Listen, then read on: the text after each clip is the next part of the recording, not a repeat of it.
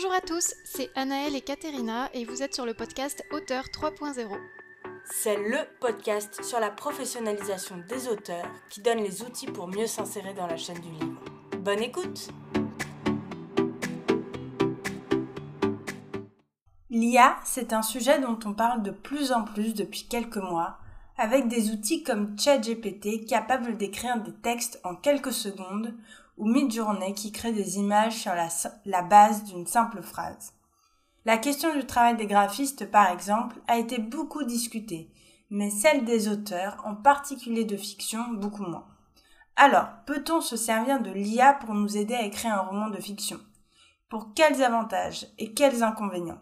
C'est le sujet de l'épisode d'aujourd'hui.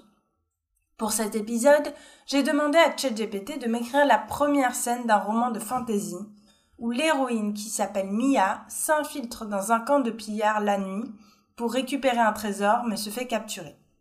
Je lui ai demandé de me l'écrire au présent, en point de vue interne, à la troisième personne du singulier, avec un style assez direct et qui reflète les pensées du personnage. J'ai précisé que Mia est désespérée parce qu'elle a besoin de ce trésor pour acheter de la nourriture à son petit frère, qui est malade. Elle est prête à tout, mais elle ne sait pas se battre, elle doit donc réussir sans se faire prendre. Donc j'ai donné pas mal d'informations de contexte et je me suis limitée à un exercice simple puisque c'est le début du roman. Voilà ce qu'il me propose. La lueur pâle de la lune filtre à travers les frondaisons épaisses, peignant le sol d'un argent mystique. Mia s'avance furtivement entre les arbres, son cœur tambourinant dans sa poitrine comme un écho sourd. La forêt murmure autour d'elle, mais elle est déterminée. Chaque pas est un équilibre précaire entre la fuite et la nécessité. Le camp des pillards se dessine à l'horizon, une masse sombre émergeant des ténèbres. Ses doigts serrent le manche de la dague dissimulée dans sa ceinture, une compagne silencieuse dans l'obscurité. Mia retient son souffle alors qu'elle s'approche, ses yeux scrutent l'ombre à la recherche de tout mouvement suspect. Elle sent le poids des enjeux sur ses épaules fragiles. Le trésor qu'elle cherche n'est pas simplement un amas de richesses, c'est la clé pour sauver son frère. Elle se glisse entre les tentes comme une ombre éphémère. Chaque seconde compte. Est-ce que tu vois le problème? GPT en fait trop, avec une tonne de métaphores qui n'ont aucune utilité et qui m'ont fait lever les yeux au ciel. C'est d'ailleurs une de ses grandes forces et c'est ce qui le rend si trompeur.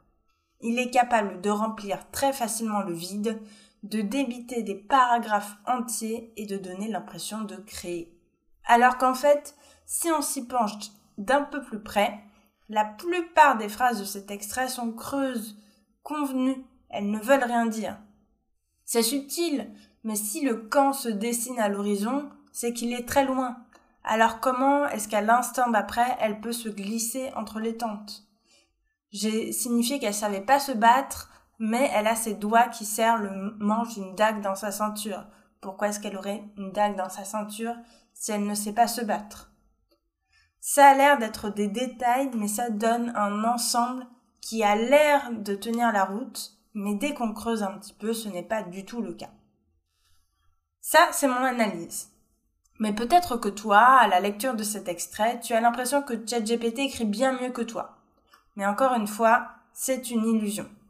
Ton choix de mots et de formulation est unique. Il dépend de ta sensibilité, de ton expérience. ChatGPT livre un texte qui a l'air de qualité, mais qui est en fait lisse et ne provoque aucune émotion. Je n'ai pas eu peur en lisant cet extrait de texte, je n'ai pas ressenti d'angoisse, de tension.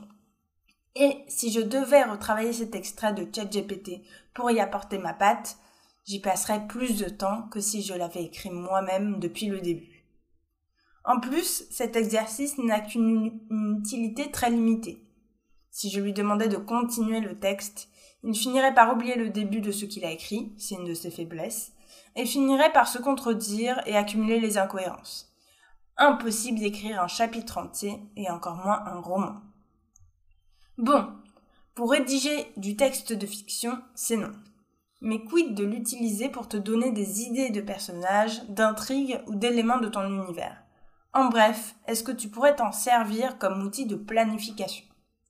J'ai fait l'exercice pour toi, j'ai demandé à ChatGPT de me dire d'où Mia, le personnage de cette histoire fictive, vient et quel est son caractère. Voilà ce qu'il me dit à propos de son histoire de vie. Mia est originaire d'un petit village reculé, niché au cœur d'une vallée verdoyante et entourée de forêts mystérieuses. Elle a grandi dans la simplicité, sa famille étant modeste mais unie. Son père était un chasseur local et sa mère s'occupait du foyer. Malheureusement, une épidémie a frappé le village, emportant ses parents et laissant son petit frère Lucas gravement malade. Sans ressources et incapable de payer les soins médicaux nécessaires, Mia se retrouve à prendre des décisions désespérées pour sauver son unique famille. Est-ce que ça n'a pas l'air vu et revu, pour ne pas dire cliché? Encore une fois, sur le papier, ça a peut-être l'air sympa. Mais encore une fois, ça reste en surface. On est vraiment dans l'idée de base, la famille pauvre mais qui s'aime, avec papa à la chasse et maman à la maison. Je t'épargne les trois longs paragraphes qu'il m'a écrits sur son caractère, où ChatGPT m'explique à quel point Mia est résiliente, déterminée, courageuse, gentille, aimante envers son frère, compatissante, empathique. Je ne rigole même pas. Et pas un seul défaut à l'horizon, à part le fait qu'elle ne sache pas se battre.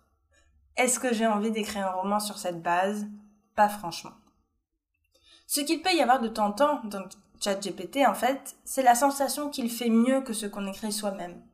Mais cette sensation n'est pas basée sur des fondations réelles. Elle vient d'un manque d'estime de soi, d'une impression de ne pas être assez, de ne pas être légitime. Et utiliser ChatGPT ne va faire que renforcer ces insécurités au lieu d'apprendre à se faire confiance, à expérimenter et à accepter qu'il faut du temps pour progresser.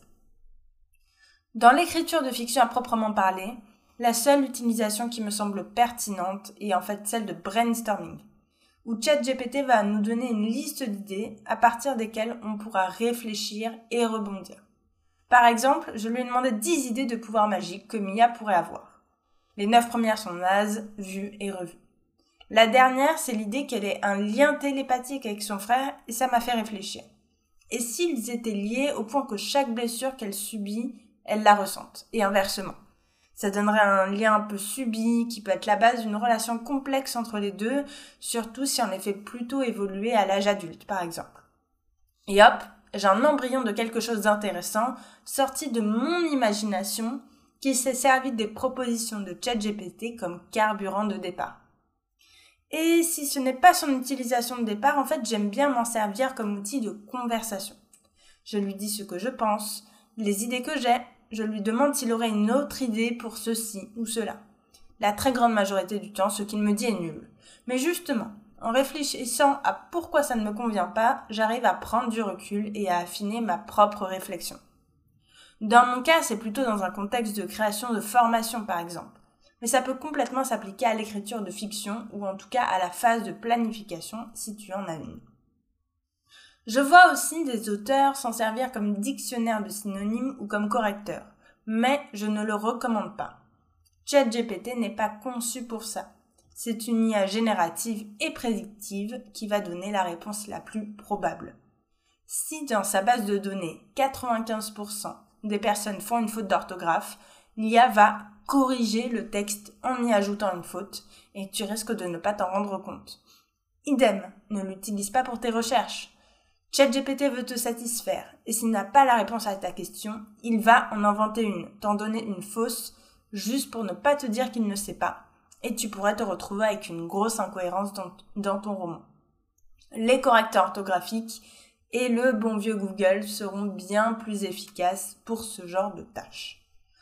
Au-delà de l'écriture, tu pourrais également vouloir te servir de l'IA pour t'aider à créer des contenus, sur les réseaux sociaux par exemple. Dans ce cas, la même règle s'applique. Ne copie-colle pas une légende directement depuis ChatGPT, le ton est souvent bien trop guindé. Mais tu peux l'utiliser pour te proposer des idées de poste. À toi ensuite de faire le tri en fonction de ta personnalité, de ta manière de communiquer, de ta ligne édito, etc. Tu peux aussi être tenté d'utiliser des outils comme Midjourney pour créer des visuels en rapport avec ton roman comme des images de tes personnages ou de paysages. Mais je te le déconseille. À l'heure actuelle, ce genre d'outils repose sur des bases de données d'images volées à leurs auteurs sans contrepartie financière et l'utiliser pour promouvoir tes écrits est une forme de soutien à ce genre de pratique non éthique. Si tu veux savoir comment parler de ton roman autrement, dis-le-moi, j'en ferai peut-être un épisode. Et voilà, c'est tout pour aujourd'hui. Si le podcast t'a plu, n'hésite pas à laisser 5 étoiles sur ton appli de podcast. C'est la meilleure façon de nous soutenir. Et moi, je te dis à très bientôt pour un nouvel épisode.